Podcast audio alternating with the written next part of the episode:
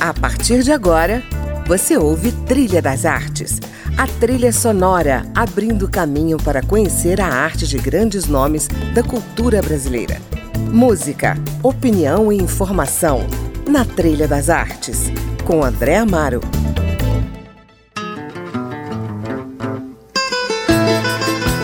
Olá, no Trilha das Artes de hoje eu recebo o ator, produtor cultural, diretor de teatro e cinema Wellington Abreu, que nos traz as suas sugestões musicais.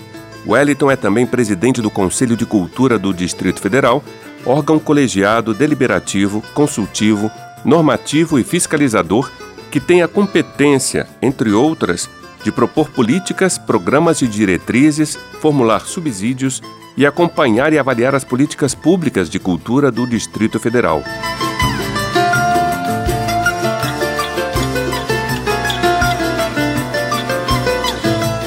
Wellington Abreu, vamos começar o nosso programa com Naquela Mesa, de Nelson Gonçalves. Por que essa música?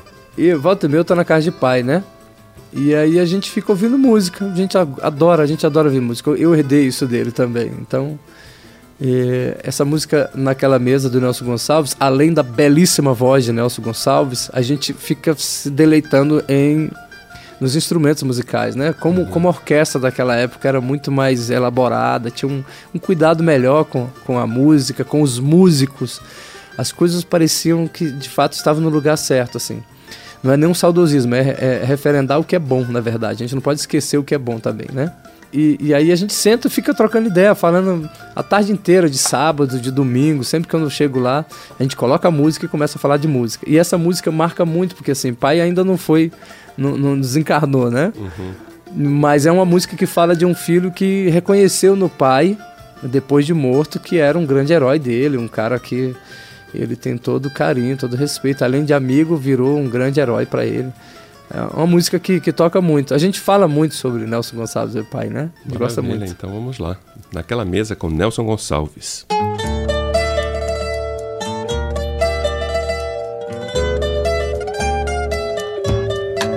Naquela mesa ele sentava sempre e me dizia sempre o que é viver melhor.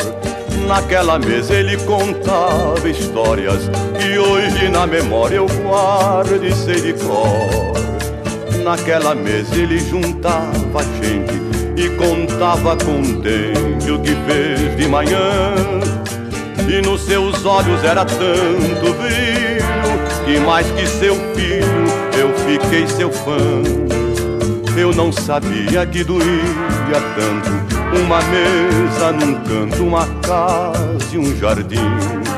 Se eu soubesse quanto dói a vida, essa dor tão doída não doía assim. Agora resta uma mesa na sala e hoje ninguém mais fala no seu bandolim. Naquela mesa tá faltando ele e a saudade dele tá doendo em mim. Naquela mesa tá faltando ele E a saudade dele tá doendo em mim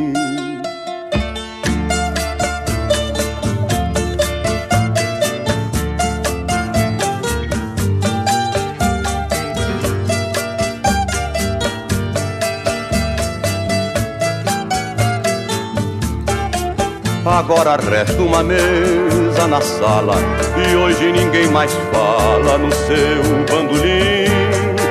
Naquela mesa tá faltando ele E a saudade dele tá doendo em mim. Naquela mesa tá faltando ele E a saudade dele tá doendo em mim.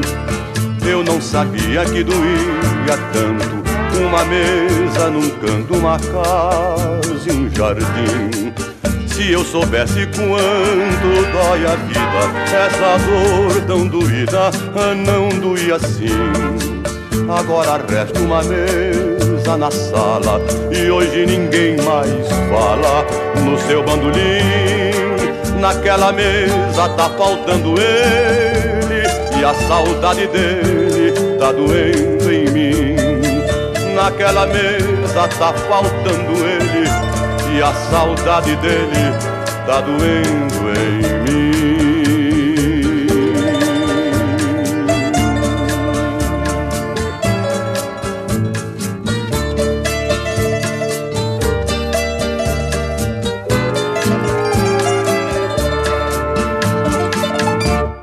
Ouvimos aí naquela mesa, canção de Sérgio Bittencourt, na interpretação inesquecível de Nelson Gonçalves, sugestão do ator Wellington Abreu, com quem eu converso hoje no Trilha das Artes. Wellington, eu queria falar da sua vida na arte, a começar pela sua história de 18 anos na companhia Hierofante de Teatro, criada pelo nosso querido e combatente Humberto Pedrancini. É, um mestre um grande mestre, um grande mestre e amigo, sabe? Aprendi a conviver. Hoje a gente tem várias coisas fazendo juntos ainda. A gente está sempre. Ele tem sido ainda o meu, o meu mestre de, de orientações diversas, né? Uhum. Mas no Hierofante eu entrei em 99 por indicação da nossa mestra também, Verônica Moreno. Ela me indicou o Hierofante, falou assim: preciso conhecer o Humberto estava fazendo um alta compadecido com ela, me indicou Humberto e eu fui para a Companhia Aerofante, acabei que estava tendo uma montagem do espetáculo chamado Croc. Fizemos a montagem, o Humberto falou, Wellington, tem outro trabalho, se você quiser ficar. E aí eu fui ficando, fui ficando, fui ficando, fui ficando, fiquei durante pelo menos 18, 18 anos, 19 anos com a companhia, né? Uhum. Saí agora em 2015.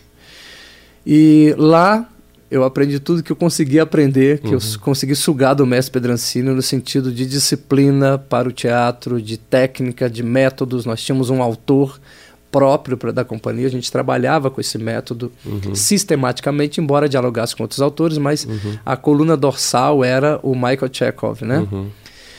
E isso influenciou é, profundamente a minha vida, porque a partir dali o método me ensinou que você é dono do seu material. O uhum. ator tem que ser dono do seu material.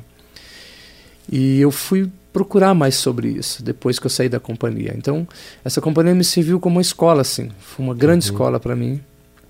Porque meio que sistematizou, que organizou tudo que eu já vinha fazendo desde 88. Que eu, em Ceilândia, eu subia nos auditórios das escolas e gritava poemas, é Régio, é, Fernando Pessoa. Então, é, até então eu, eu não tinha uma organização de tudo isso, mas eu sabia o que, que, que, que, o que eu queria, né? Uhum. Nesse período de 88 até 99 eu conheci muitos mestres, muitos professores de teatro que me influenciaram também. Mas o Pedrancini sistematizou isso de maneira muito eficaz assim na minha cabeça, me organizou e falou: olha, é isso que você deve fazer sim. Maravilha. E hoje você é uma presença também muito forte no cinema, né? Você tem feito muitos filmes. E eu queria saber como é que foi o ato inaugural da sua história no cinema. É, o ato inaugural foi um, um clipe que eu fiz com o Adilei Queiroz em 2005, do Viela 17, lá no Morro. Uhum. E o Adilei falou: tem criança no set e eu não sei como lidar isso, com isso, porque eu vou estar cuidando do, do todo, né? Aí eu falei: claro, tô junto, vamos, vamos nessa. Então, fizemos esse clipe, o clipe está no, tá no YouTube, inclusive, e nós conseguimos sentar uma vez depois do pós-clipe, a gente sentou uma vez num bar lá no Setoró, comendo um frango, tomando uma cerveja, e ele disse: Eu quero fazer outro filme, mas tem que ser um filme, um curta-metragem pra gente experimentar. E entramos nessa viagem, né? Fizemos um, um chamamento público para quem quisesse participar do filme, deu, deram mais de 250 pessoas na Ceilândia, então era muita gente. E eu fiquei fazendo a preparação corporal dessa garotada para tentar é, chamar os atores que o Adirley uhum. achava que tinham a cara do filme que até então se chamava Nós Vivendo, e depois se, se chamou Dias de Greve. Uhum. E se consolidou naquele momento também uma o, parceria. Uma parceria e a, a, o grupo, o, o, coletivo de cinema chamado Seis Cine, coletivo de cinema. Uhum. Fomos para a cena com o filme Dia de Greve, e, né, baseado no, no Alberto Camus. E o filme foi muito bem visto na sociedade, assim, passou no Festival de Brasília, abriu espaço para muitas discussões, sobretudo por conta de um, um franco-argelino, não um francês, um argelino que morou na França, o, o Alberto Camus. E aí deu, deu margem para uma discussão maior, ampliou isso inclusive uhum. para dentro das universidades.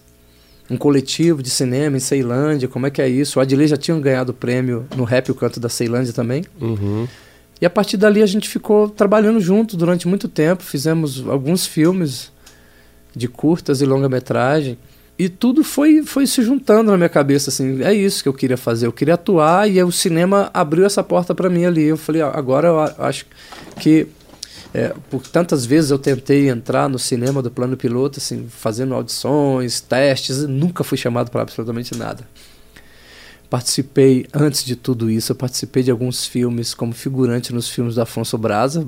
Ah, que legal. Gringo Não Perdoa Mata, Inferno no Gama.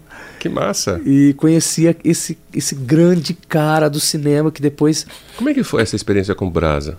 O Braza, ele, ele, ele, ele tinha uma câmera de 35 mm gigante, era o que ele tinha, e, e chamava todo mundo para fazer cinema com ele no Gama. Né? Na época, a Secretaria de Cultura uhum. sempre queria que ele fosse para o polo de cinema, não sei o que. Ela falou assim, não, eu quero fazer cinema aqui no Gama. E era a coisa mais precária que eu já vi em termos de cinema. Assim, não tinha absolutamente nada para dar suporte a ninguém. Era uhum. ele a câmera, e ele botava a faixa na cabeça e botava a câmera, apertava o REC e saía em desabalada carreira para se encontrar com a Claudete Chaubert lá embaixo para fazer a cena de amor esbaforido, né? E fazia a cena de amor e ele falava, corta, e voltava correndo para a câmera para apertar pausa. Depois do filme, para mim, aquilo foi uma aula para mim. E eu sabia que era aquilo que eu queria para mim também, né? É, né? E aí eu percebi que aquela força dele de fazer aquela máquina toda, aquele, aquele, aquele sistema todo do cinema funcionar, eu achei aquilo uma escola também. Uhum. Então, depois do filme pronto, eu nem sei se eu apareço nos filmes dele, que eu não chegava a ver os finais, a uhum. finalização. Mas. É, Estar lá no set, né, na convivência. É, e né? ver aquele gigante trabalhando, que ele deixava o bombeiro sair correndo, chegava.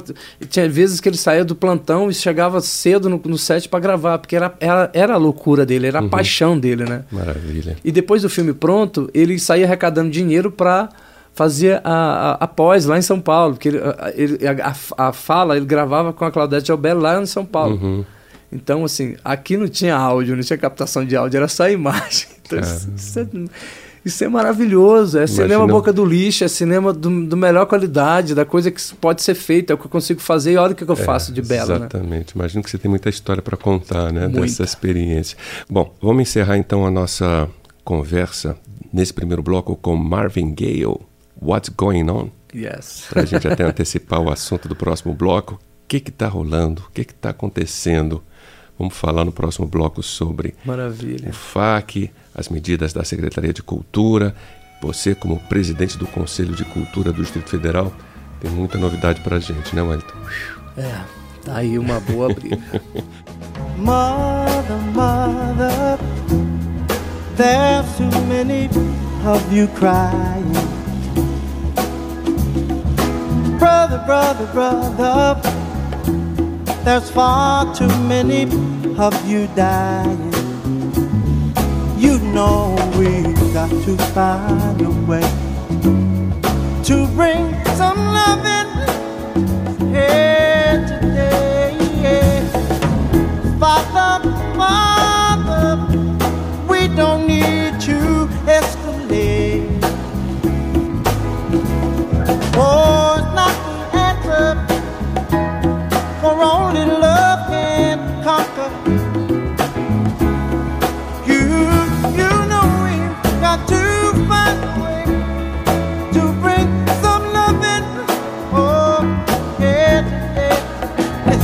Você está no Trilha das Artes e hoje eu converso com o ator, produtor cultural e presidente do Conselho de Cultura do Distrito Federal, Wellington Abreu.